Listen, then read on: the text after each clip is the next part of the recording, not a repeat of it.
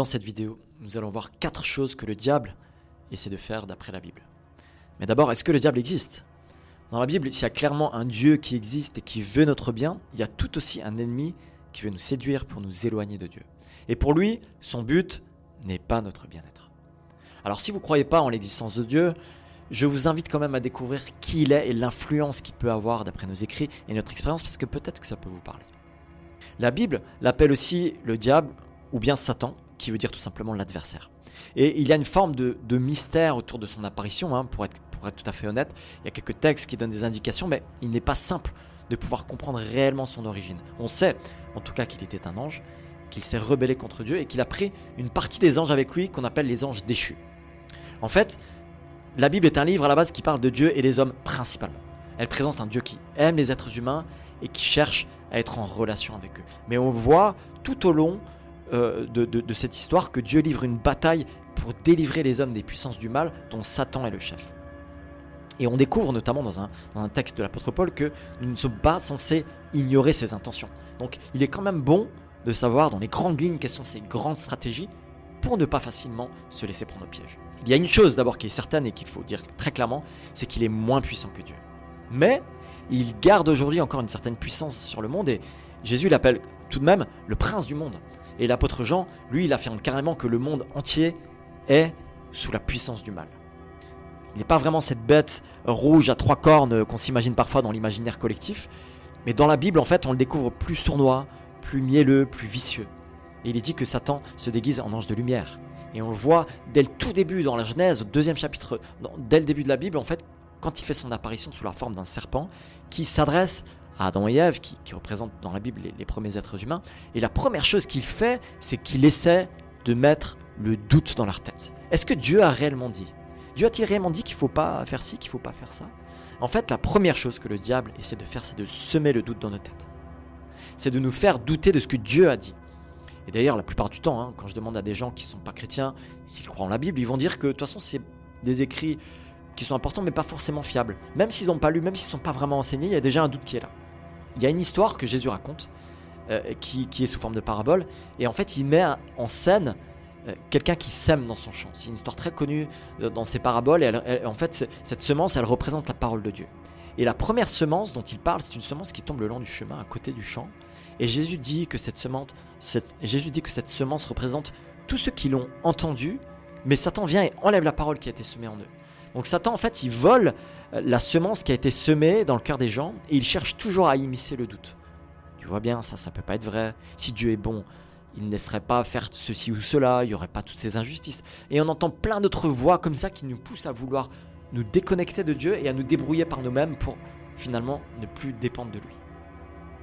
La deuxième chose que le diable cherche à faire, c'est de diviser.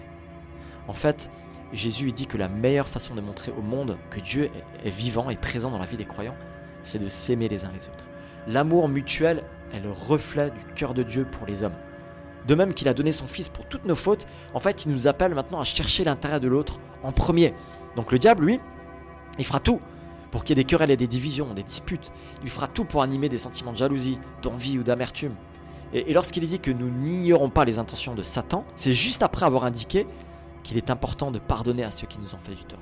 Donc le diable, il cherche à semer la discorde et à diviser pour mieux régner, comme dit le dicton. Troisièmement, le diable cherche à t'accuser.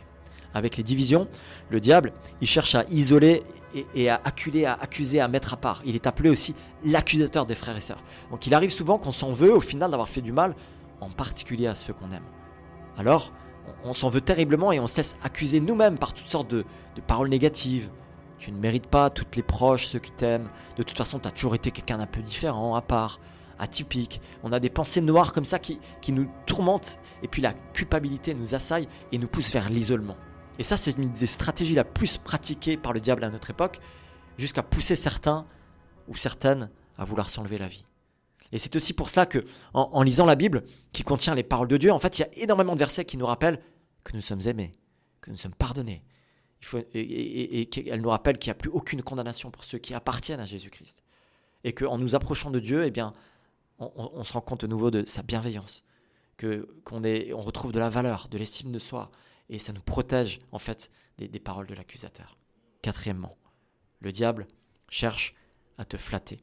Si le diable n'arrive pas à te faire croire que tu es nul, il va chercher à te faire croire que tu es meilleur que les autres, même que tu es le meilleur ou la meilleure. Et souvent, ce sera une source là aussi de conflits et de division. Et c'est ce qui s'est passé finalement dès le départ avec Adam et Ève. D'abord, il a essayé d'immiscer le doute. Ensuite, eux, ils se sont dit, bah, pourquoi pas finalement? Pourquoi est-ce que nous, on ne peut pas être comme Dieu, savoir ce qui est bien et mal? Pourquoi on ne peut pas être vraiment à sa hauteur? Et là, l'orgueil, il a pris le dessus sur la confiance et la dépendance totale à Dieu. Et c'est là qu'a commencé, qu'il a commencé à créer toutes sortes de conflits entre eux. Dieu a fait en sorte que nous soyons tous différents, en fait, avec des dons et des talents divers. Il n'y a personne qui a tous les talents du monde. Et tout ça, eh bien, ça, devrait nous pousser à l'humilité. On est tous plus ou moins bons dans certains domaines et plus ou moins mauvais dans d'autres. Et ça doit nous préserver, en fait, des pièges de l'orgueil. Et plusieurs fois dans la Bible, Dieu, il dit qu'il résiste à l'orgueilleux, mais qu'il accorde sa grâce aux humbles. Ce qui est intéressant, alors même si vous n'êtes pas croyant, je vais finir là-dessus, c'est de réaliser tout de même que dans ces quatre grandes lignes, beaucoup de ces quatre choses se vérifient encore aujourd'hui dans notre monde. Beaucoup de gens doutent de l'existence de Dieu. Il y a beaucoup de conflits et de divisions dans le monde. Sans même parler des guerres où on peut penser juste à, nos propres familles ou à la difficulté parfois qu'on a de vivre ensemble.